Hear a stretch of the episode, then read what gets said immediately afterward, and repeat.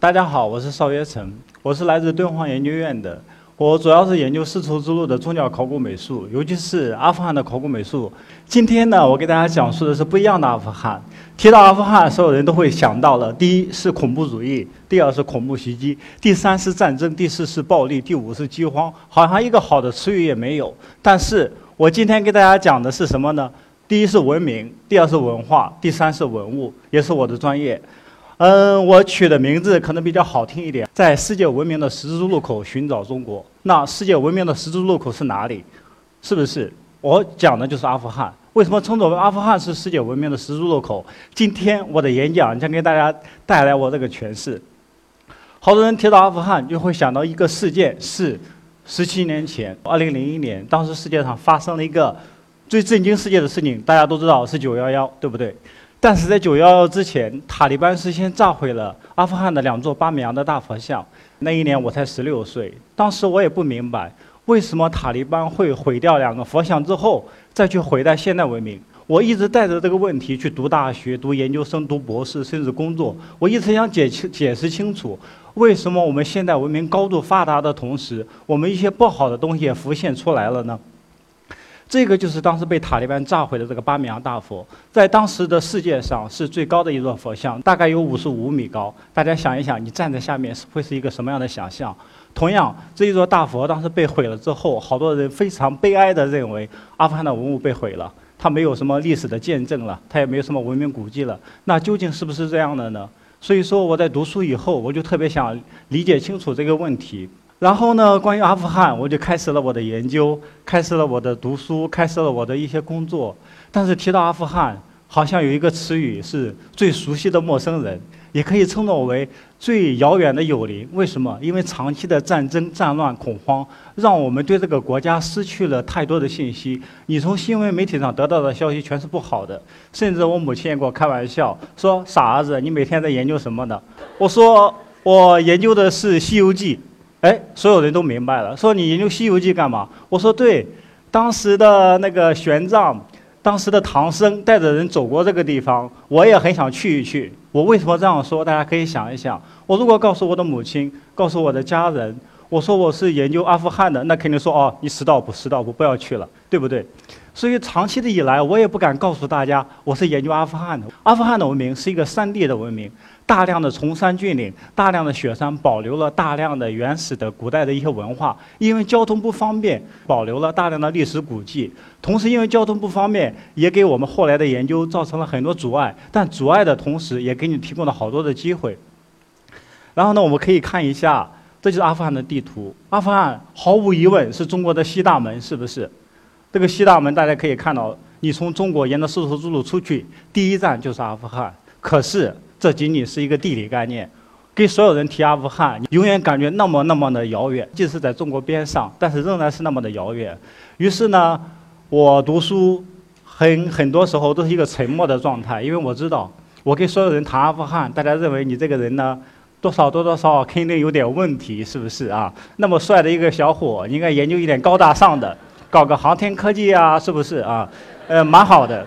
可是，我也有我的追求，因为我说过，十六岁那一年，我就非常想知道，为什么这个文明古国会诞生了一批塔利班？为什么会有这些极端恐怖分子去毁坏文物？也导致了我后来做考古研究的时候，只选择那些比较危险的国家。到了二零一六年的时候，我博士毕业了。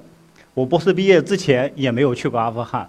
就是刚开始，其实我给家长说我是研究《西游记》的，研究唐僧的，可是我吃不到唐僧肉，为什么呢？因为当时我很想去那个地方考察，但是没有机会。在二零一七年的时候，大家知道发生了一件事情，就是这个金光灿灿的一个皇冠。当时呢，故宫办了一场展览，是阿富汗珍宝展。我当时是二零一七年三月份的时候，宝藏来的时候，所有人都被这个刷屏了。大家没有想到，原来阿富汗有那么多的历史古迹，那么多亮瞎你双眼的黄金，好像是不是挺伟大的？可是对我来说，这顶皇冠就相当于一个博士帽一样。什么叫做博士帽呢？嗯，我去研究阿富汗，你老说研究阿富汗，你连去过都没去过，你怎么研究呢？对不对？所以那个时候呢，我也想着，那好吧，既然展览来了，我能做什么呢？好吧，我就觉得应该学以所用，我把我学到的知识介绍给大家。于是我那时候利用我的节假日给大家讲解这批文物，所以就好像是一个博士跑出来给大家做讲解员。那为什么呢？我就想。我一定要呼吁起更多的人来关注这个国家，关注这个文明。渐渐的，渐渐的，你们现在在提到阿富汗，也不会想太多恐怖主义了，也知道它哦，原来也有文明，然后也有亚历山大的东西，也有佛教的东西，什么的东西都有。这个时候，当大家有兴趣的时候，我知道我开始往里面深入了，对不对？因为毕竟。做讲解员也好，无论你做学者也好，你总是要把知识回馈给大家。研究阿富汗没有那么容易，即使我博士毕业也没有获得机会。同样，阿富汗这个国家没有自己的文字，也没有自己的官方的文献记载。比如说，你要研究中国历史。研究中国的考古，你基本上对一下二十四史，基本上什么朝代发生哪些事情，哪一个皇帝、哪个哪个妃子都可以查的差不多。但是阿富汗不是一样的，他一直用的周边的国家的文字，一直用的周边的文献来记述。于是这个时候，我就告诉好多观众。阿富汗国家的历史的构成也是依靠了我们中国的文献，比如说我们的后来的大唐西域记啦，唐朝的一些文献上，我们的确记载了这个国家。所以呢，我们的古代的这种文献学、历史学帮助了阿富汗构建它这个国家的历史。但是提到这个的时候，我们有一些同理心就产生了，因为大家知道，我们中国有一个地方叫做敦煌，敦煌也是称作为二十世纪中国学术上的一个伤心地。那个时候，在敦煌发现了一批敦煌的遗书、敦煌的古代的文献。当时的时候，发现这批人的人呢，呃，比如说伯希和，法国的一个著名的考古学家，他也是在这些发现的文献的当中找到了关于阿富汗的记载，于是构建了当时的一个的历史感觉，一个历史地理。因为我说过了，阿富汗它是没有自己文献的，只有依靠周边的国家的文献。然后，阿富汗就可以这样让慢慢的发展，慢慢的发展。它是一九二二年建国，我们呢是一九四九年建国，它建国是比我们早的。到了上个世纪的时候，东西方冷战，大家知道美苏争霸的背景前提下，除了进行科技武器竞争之外，还有最重要的一个，就是人文科学的一个竞争。如果你回顾上个世纪学术史的时候，你会发现，当时全世界最著名的大学全都去研究阿富汗，为什么呢？因为它是一个东西方文明的结合点，你从这里可以看到西方的文明。也从这里可以看到东方的文明。当时呢，呃，阿富汗的研究也被称作为学术界的奥林匹克运动会。然后，究竟谁能夺得奥运会的金牌，大家都没有胜算。所有的国家派出了最精锐的呃科研力量去研究阿富汗。这个时候，但是不幸也产生了。大家都知道，一九七九年的时候，苏联入侵阿富汗，是当时冷战的一个最高潮。一个国家就从此陷入了战争，大概二十多年。这是阿富汗国家博物馆的当时展览中的一个照片。我们可以想到一句中国古语：“倾巢之下，必无完卵。”它一个国家博物馆都成这样了，那里面的文物呢？是不是？嗯，好像是也不会得到太好的保障。经历过好长时间的混乱之后，阿富汗终于恢复了一个和平。在2001年的时候，阿富汗又重新建国了。当它的国旗升起来的时候，意意味着这个国家重生了。可是重生不只是一个政体的重生，也不是一个很简单的领导机构的重生，更重要的是文化的重生。所以说，我们在把目光聚焦到这个国家博物馆的时候，我们会发现有好多故事，有好多可以激励人的东西。因为为什么呢？我们知道，一个国家的延续是要靠文明的延续，是要靠文化的延续来维持民心，维持一个凝聚力的。这个时候呢，好多人就想着，我们可不可以做一些事情？让这个文化复兴中、文化重建中，让阿富汗人获得自信。因为大家知道，一个国家经历过三十年的战争，一代人就垮掉了。他们每天面对的是生存，是死亡，他怎么会有精力去想想其他的事情呢？于是这个时候，呃，原来的考古学家、原来的学者，他们就决定要把原来的阿富汗的一些文物全部给整理出来，通过文明展览的形式。在全世界巡展，让大家看到古代辉煌的阿富汗，不是一个战乱的阿富汗。于是就有了我们刚开始看到的那光金金闪闪的那个皇冠。于是阿富汗的文物开始从零六年就开始是从世界巡展。当然，普通的老百姓、普通的观众去看了现场，觉得啊，太好了，太好看了。可是对于我们科研人员来说，这又是一场看不见的竞争。我老说竞争，大家说你是在想什么？但是的确是这样的。你想，我们做人文研究，我们都想有点突破，我们也都想着有点创新。可是，在人文学科的创新是多么的难呀！我给大家说过，我在博士毕业之前，我都没有去过阿富汗。当时我的老师他很语重心长地告诉我，他他说：“学成没关系，你慢慢来。你的研究就像我们的改革开放一样，是摸着石头过河。你的你的那个作用呢，你就是做一个垫在河里面的一个石头，人家踩在你上面，知道河水的深浅就可以了。我就把那个位置画作为我的座右铭，就开始研究。当展览进入中国的时候，我知道宣传阿富汗的机会来了。”我的机会可能也来了，我要给大家今天也讲这个遗址。这个遗址呢，是跟我们中国最关联的一个遗址，也是这批展览文物当中跟我们密切相关的。这个遗址叫做贝格拉姆，贝格拉姆呢是现在阿富汗喀布尔首都旁边的一个一个遗址。这个遗址呢是代表着东西方文明一个最杰出的例证，同时呢它也是发掘最早的，是上个世纪三十年代就被发掘了。同时这两个珍宝室呢出土了三百多件代表东西方文明交流的文物，特别特别的重要。于是呢，我就想，如果我从中能够找到吸引大家关注的，呃，或者之前研究忽略的地方，那可能我会有点突破吧。这就是当时发现珍宝的一个两个房间，是当时一九三七年考古队员不经意之间挖开了一个房间，打开一看，哇，里面全是宝藏哎，青铜器、玻璃全都有，有来自于埃及地区的，还有呢，可能是做的一些石膏、一些模型，看到了吗？雅典娜也出现了，是不是？当时大量精美的文物出现之后，所有人都知道，哇，上个世纪最震惊世界的考古发现是贝格拉姆，是这个地方。当然，也有来自于印度地区的象牙。所以你说它是世界文明的一个汇集口，肯定少不了我们中国的。里面呢也发现了中国的漆器与丝绸。可惜的是，因为漆器与丝绸呢保存条件并不是那么好，不太方便展览，于是呢一直放在库房里面。那好了，第一点。我这个遗址里面已经出土了中国的文物，是跟我们中国相关的吧？嗯，当时我就开始对照这一批文物，我就想，既然出土了中国文物，那中国的文物为什么会出现在这里？跟其他的文物有什么关联呢？于是我就开始对照对照，找这些文物的每个出土地点，看看他们这些组合啦、类型啦，有没有什么可以独特解读的地方。可是我找来找去的时候，我发现有一件青铜器，我在考古图录上找不到它。我当时我很怀疑，那为什么会找不到这件青铜器呢？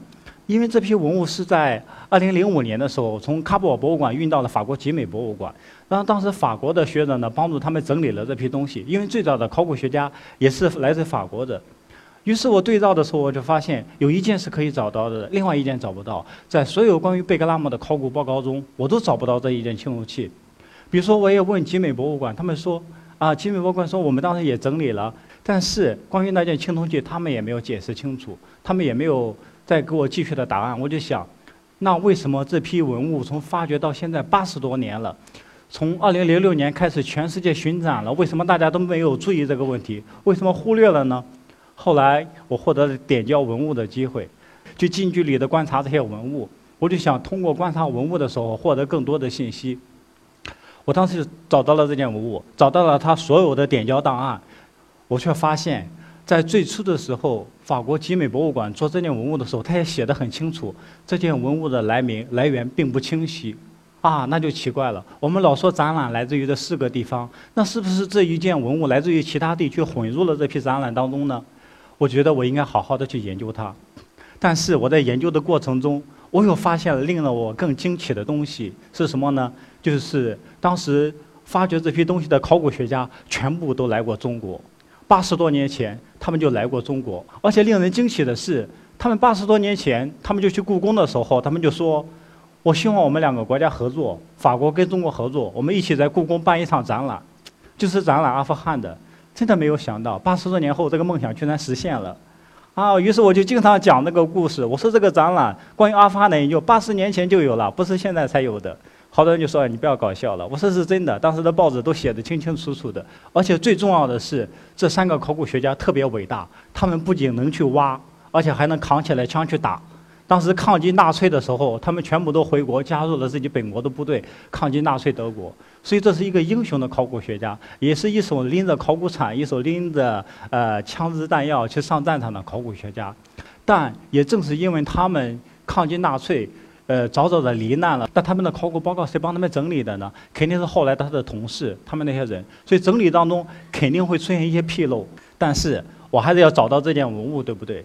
于是找呀找呀找呀，我就努力的找，终于在其他的考古报告中找到了这件文物的出处。可是这件文物呢，却不是来自于传统说的贝格拉姆那个十三号密室的，而是来自于旁边的一个市场中发掘出来的。因为它是战乱当中，好多人为了转移文物，为了保护文物，把好多文物都混集在一起了。